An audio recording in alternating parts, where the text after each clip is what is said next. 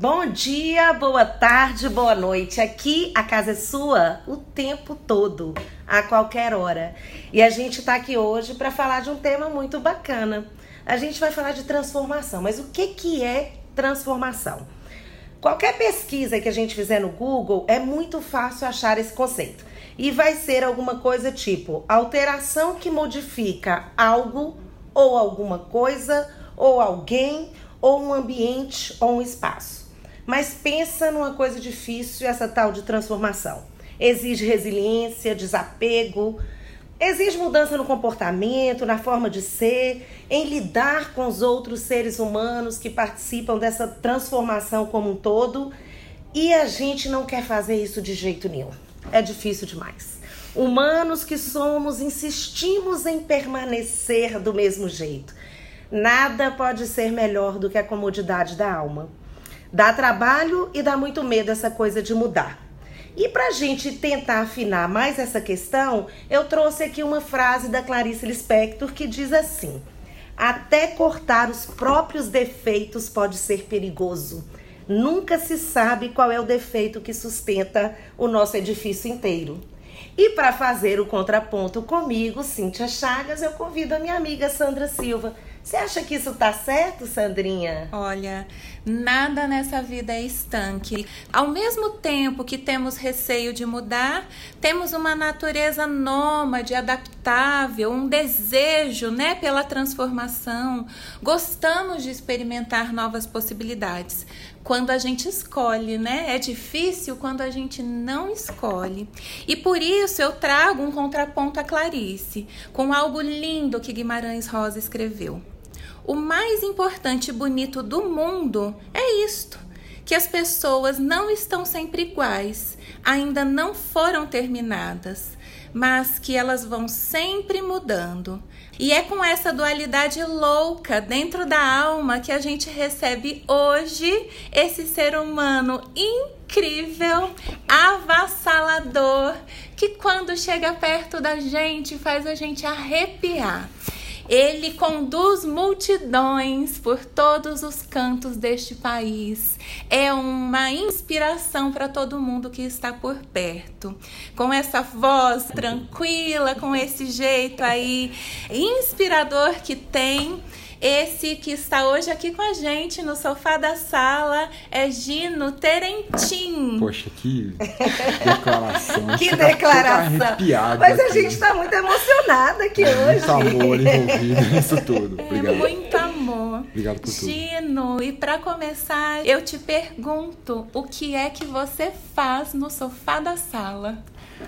Menina, bom, primeiro Obrigado demais para vocês duas. Como eu fiquei feliz de ter recebido esse convite e que hora, né? Que hora que a gente vai falar de mudança, que, que importante, que importante poder falar sobre isso. Sabe que eu estou também gravando podcast e eu não tinha me imaginado desse lado contando uma história. E como é gostoso poder contar história, como é gostoso poder falar sobre o que a gente quer falar com pessoas que a gente gosta. Tanto que eu cheguei aqui, teve a parte que vocês não vão ouvir. É, não mas a gente já falou um monte de coisa aqui. É, muita coisa. Eu cheguei contando minha vida, como é que está acontecendo, o que está funcionando, a gente não tem uns meses. O que, que eu faço no sofá da minha casa? O sofá da minha casa hoje é o lugar onde eu brinco com a Isabel. Que delícia. Então é o nosso lugar de brincadeira. Eu sento ali, é aquele sofá que você consegue puxar um pouco dele para frente. Uhum. Então eu sento com ela lá e a gente fica normalmente até ela dormir. E é o lugar que eu ficava também quando era pequeno com a minha mãe. E normalmente a gente assistia televisão. O sofá da minha casa ele tem um significado é um lugar de amor, sempre foi.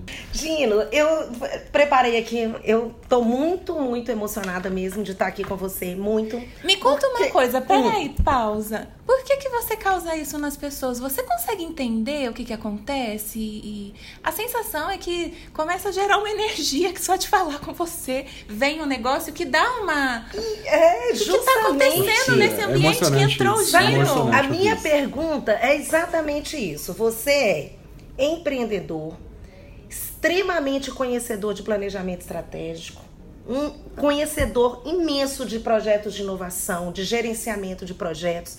Mas a impressão que eu tenho, desde que eu te vi pela primeira vez, que você, a melhor coisa que você faz na vida é motivar pessoas e motivar pessoas a se transformar. E quando a gente fala, a Sandra pergunta, por que você faz isso? Por que, que você desperta na gente isso? Essa pergunta que eu te faço, isso é o que você faz de melhor?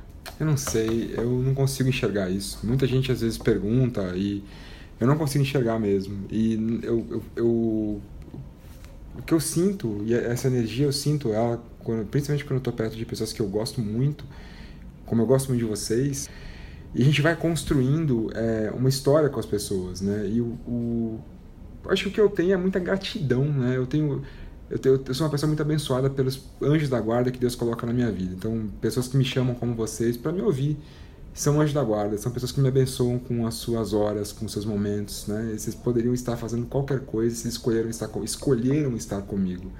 Então, eu tenho muita gratidão mas eu realmente não enxergo isso. Às vezes me falam tal, eu não, não enxergo.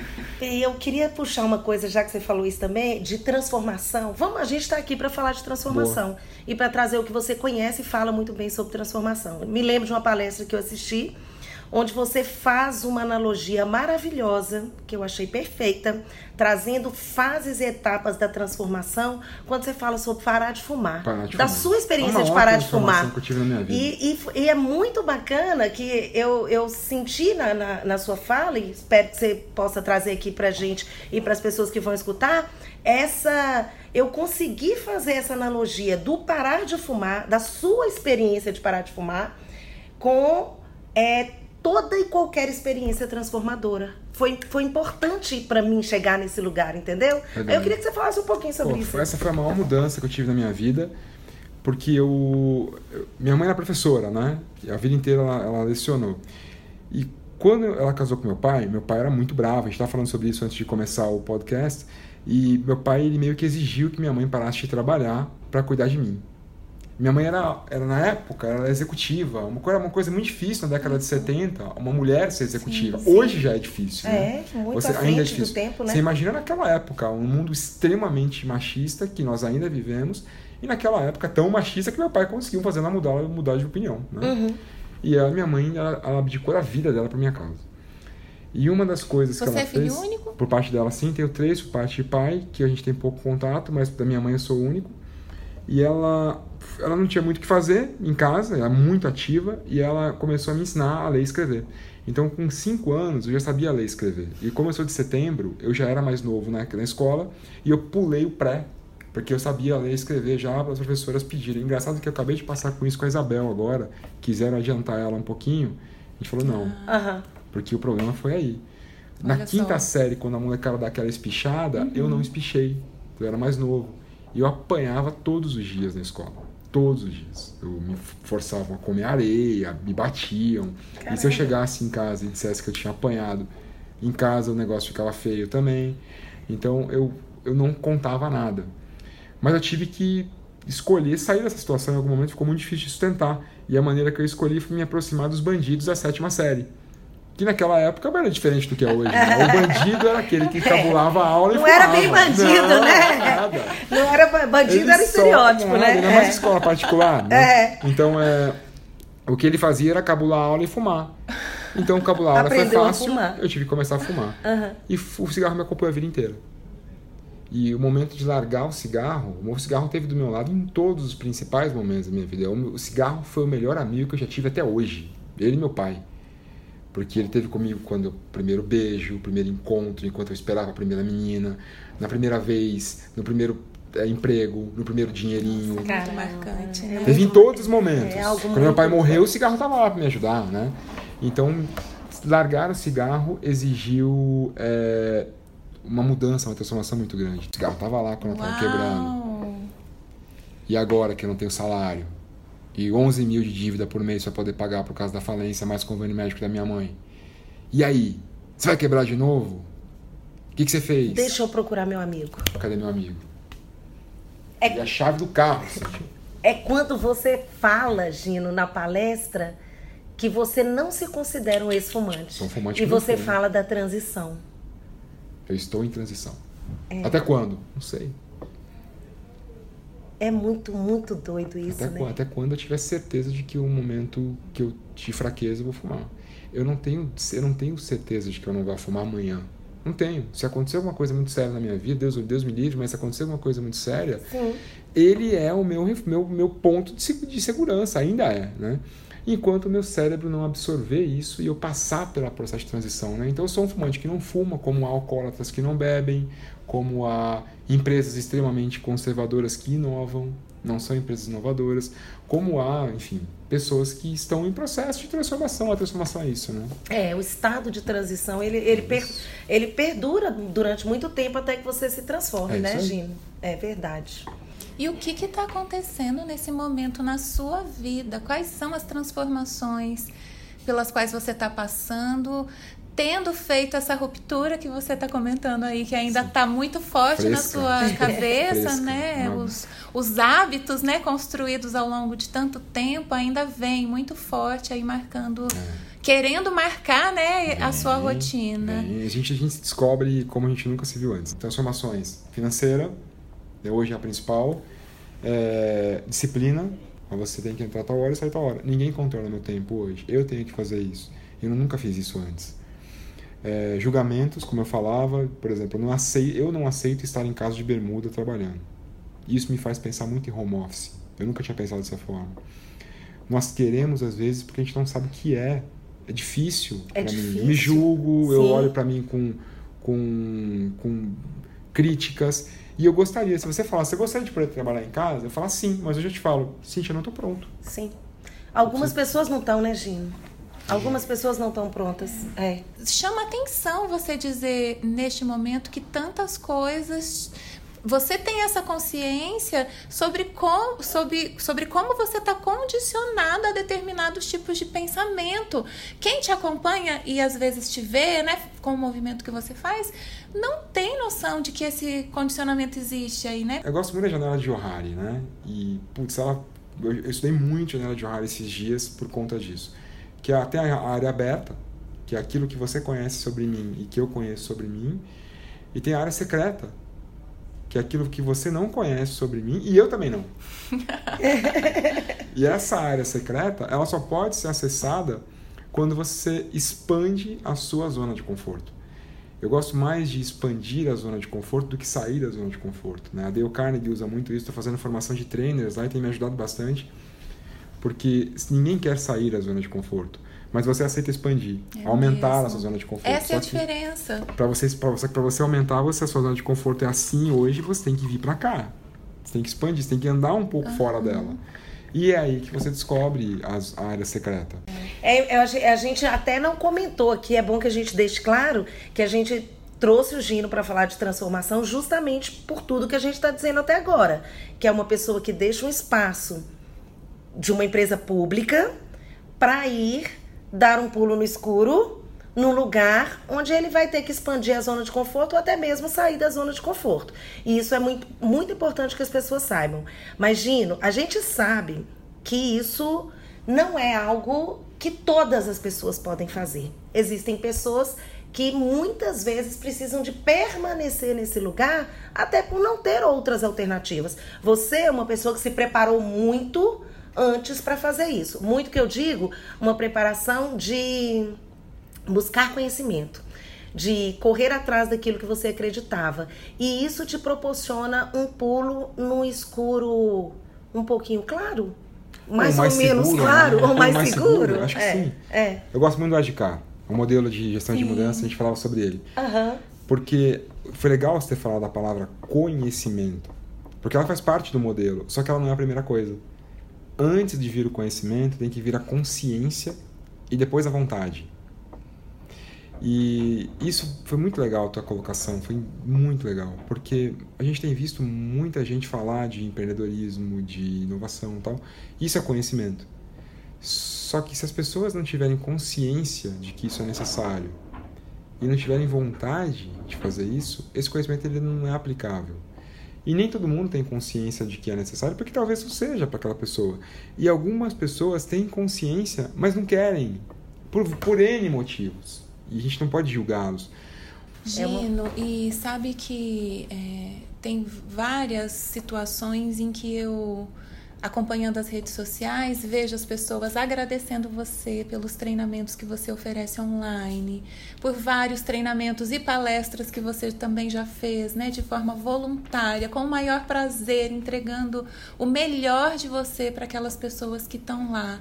O quanto desse trabalho que você tem feito é objetivando pensando em ajudar mais pessoas que talvez não tenham acesso e que poderiam tentar se, se encontrar também nesse escuro.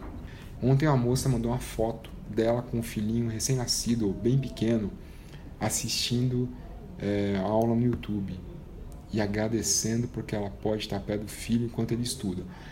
Assim, na boa, quem está ajudando é quem isso, nessa história? Né, é ela que está me ajudando. É Na isso. boa mesmo, o conhecimento que eu tenho é barato. Eu comprei ele e eu tô, eu tô repassando. Ele é barato. Qualquer pessoa pode fazer. Se tem alguém ajudando alguém nessa história, é ela. É. Porque ela está me dando uma coisa tão importante que é, é a energia de vida dela. Ela está parando para me agradecer. A gratidão é uma benção. É. E eu acho que nada pode ser mais transformador, já que a gente está falando em transformação, do que a gratidão. Porque a gratidão ela é sim capaz de transformar é, e capaz de fazer com que a gente faça muito mais pelo outro também.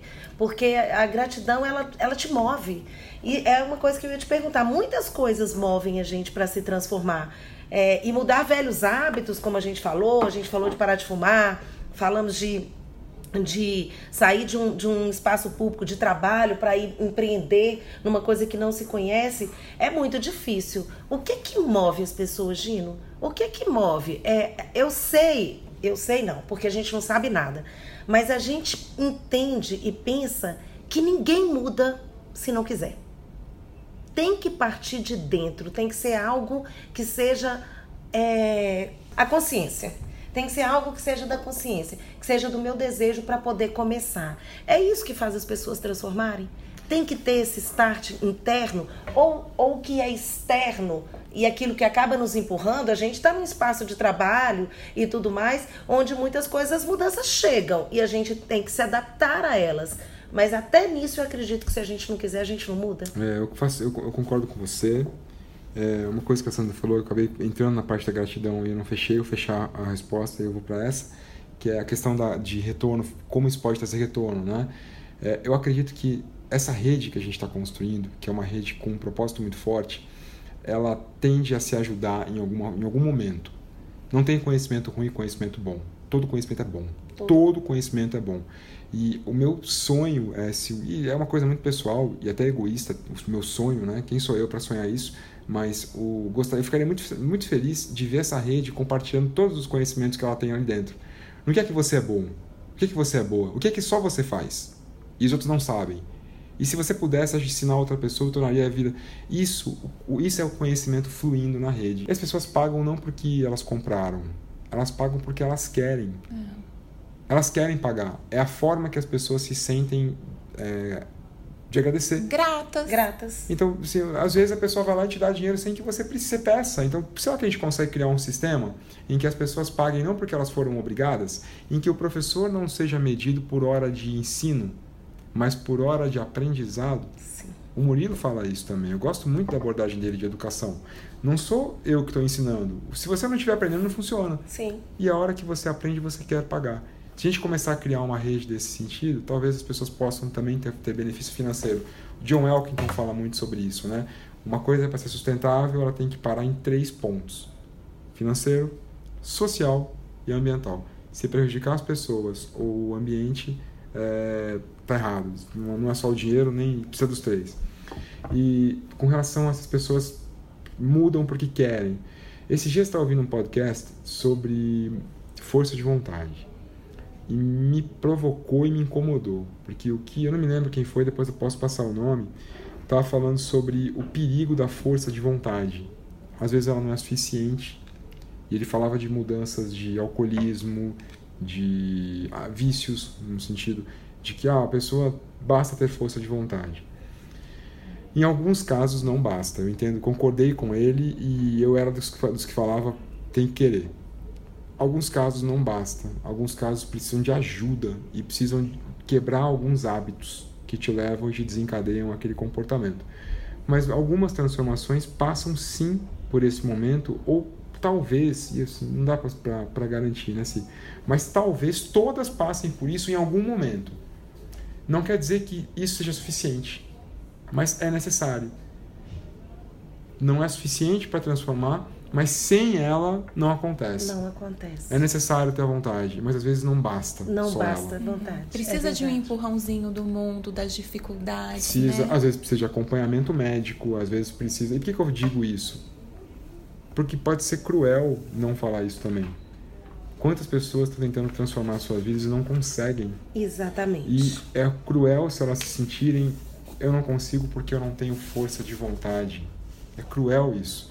E quando o ca- o cara falou isso, eu falei, putz, é verdade, é cruel. É cruel. Às vezes não é só isso. Às vezes é parte disso. Mas o que, que vem antes? Às vezes vem uma base, às vezes vem hábitos, crenças, bloqueios antigos, coisas de infância que tem que ser trabalhadas, né? que tem que ser trabalhados. A gente falou isso no episódio anterior, quando a gente tratou de saúde mental. Nossa, A gente que falou legal. sobre Eu isso. É, falamos sobre isso. Gino, você falou sobre a questão do, da- do tripé, né? Do aspecto financeiro, do aspecto Social e ambiental. social e ambiental. Nós estamos num planeta consumido pelos nossos maus hábitos, né, e pelo nosso desejo capitalista de consumo, né? Como que você vê nesse momento uma contribuição pro planeta? Por que que eu te pergunto isso? A sua história tem a ver com plantas. Em algum momento na vida você decidiu decidiu mexer com plantas. Explica pra gente que história doida Louco foi isso, aquela. né? E o- qual é o espaço que ela tá ocupando hoje na sua vida? Louco isso, né? E as plantas foram vieram no momento que eu quebrei e eu não tinha dinheiro para comprar estoque. Então eu precisava entender alguma coisa que eu pudesse vender sem que eu pudesse multiplicar sem comprar estoque. E depois com mais tempo eu vou contar a história inteira, mas vou, vou resumir. Em algum momento ali eu percebi que plantas carnívoras tinham um mercado. E eu estava mexendo com bonsai. Eu comecei a mexer com bonsai para me, me tentar parar de pensar na, na falência. Eu precisava arrumar alguma coisa para me distrair. E a coisa mais barata é planta, porque você compra sua terra. Então eu tava, comecei, eu sempre mexer com planta, comecei a mexer com bonsai. E comecei a mexer com. Aí eu comprei uma planta carnívora uma vez, uma criança viu, eu falei, nossa, isso aqui tem um mercado, e será que eu consigo? Não sei o que e tal. E aí tem uma parte dessa história que eu nunca contei, eu vou contar ela agora. Nunca contei ao vivo isso. É, eu tava com pneumonia, porque depois que eu quebrei, tá tudo errado, a tua saúde vai junto, A gente né? adoece. A menina que tá, morava comigo me largou, claro, né? Tá tudo vai né? Então, não tem como, né? Então eu perdi tudo. E eu tava fumando um cigarro com pneumonia. Olha só. Caramba. Eu tava com medo de pneumonia, não era forte. Eu tava com começo de pneumonia em casa, 15 dias de atestado, para poder me recuperar. E eu tava fumando um cigarro na sacada de casa, na varanda de casa, e tinha uma, um vaso, daquele de concreto branco, que não tinha mais nada ali dentro daquele vaso, porque era. virou meio lixo, sabe?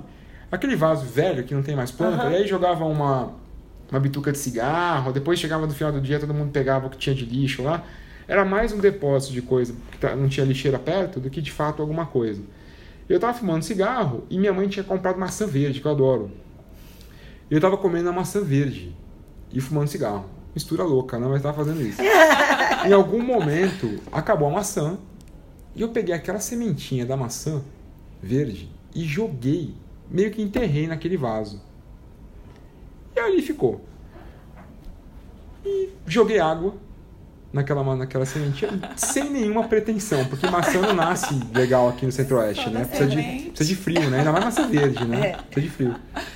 E uma semana depois, fumando mesmo um outro cigarro no mesmo lugar, quando eu olhei naquele vaso, tinha Uau. uma planta no lugar da semente. E eu olhei para aquela plantinha e falei: é a maçã. E se no meio desse lixo todo, Nasceu. uma sementinha desse tamanho conseguiu nascer e vingar, eu sou capaz de sair disso também. Caramba. Mas eu não tinha certeza que era maçã, eu só queria acreditar que fosse. Aí eu- Adorei. Eu, queria, eu precisava acreditar que fosse. Mas era maçã? Essa maçã hoje está com mais de 4 metros de altura. Eu já comi maçã desse pé. Eu nunca vi um pé de Que maçã. É, tem na minha Caramba! casa um pé de maçã verde. Eu quero conhecer Ela esse tá com pé mais de de maçã. 4 metros de altura, tá enorme. É uma árvore madura, já adulta. E foi ela que me deu a, a energia que eu precisava para transformar. Pra transformar. Foi me inspirar. Talvez a inspiração seja também em algum momento importante para a transformação. Eu me inspirei em algo frágil, algo isolado, tão sozinha quanto eu, sozinha no meio do lixo. Era assim que ela estava. Era assim que eu me sentia. Que lindo, que E história naquele linda. momento ela germinou. Eu falei, se ela pode, eu também posso. Que lindo! E aí, e aí as plantas voltaram, né? O plantoscarnívoras.com.br colocou comida na minha mesa muitas vezes. Gina, a gente tá caminhando aqui pro final. Tá uma conversa deliciosa. Tá. E a gente tem uma coisinha que a gente fez no último, no último, na última gravação e eu vou fazer com você Oba. aqui hoje. É um quiz. Eba!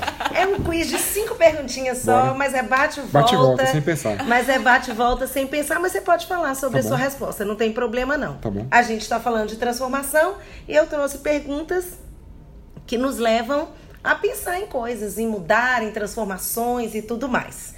Mas fica à vontade. É bate e volta, Tá você bom. responde Vou falar e se que quiser comigo. Primeira palavra. Tá bom. Tá bom.